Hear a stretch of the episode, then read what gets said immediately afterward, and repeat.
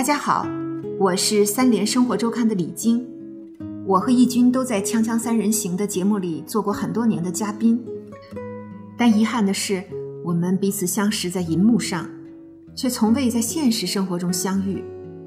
但另一方面，虽然我们没有见过面，但每次看他出任嘉宾的节目，我都感到非常亲切。这或许是因为我们同样都是记者出身，我们关注问题的视角、方式都有很多相似之处。不过，说起来，我更羡慕他。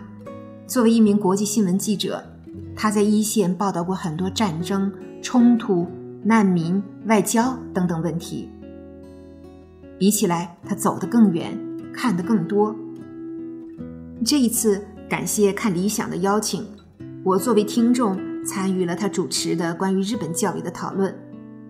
我和义军得以在线下相认，也现场感受到了。他在这一集中与现场两位嘉宾的交流和碰撞。教育是一个民族生活状态的缩影和符号，通过教育的日常，就可以看出一方人的习惯、规范和信念。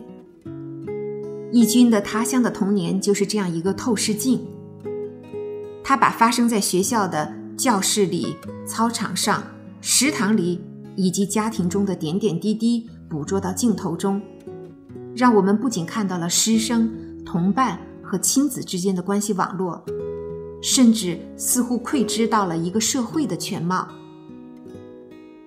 作为一名十二岁初一男生的母亲，我个人也十分关注教育话题。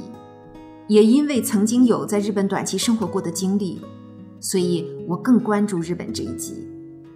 在这一集里，我看到了制作方。紧扣了集团主义这一日本社会和教育的核心特征，展现了日本传统文化和现代西方教育理念在学校中的有机融合，也展现了日本儿童的鲜活风貌，为我们提供了思考什么是好的教育，什么是好的生活的生动材料。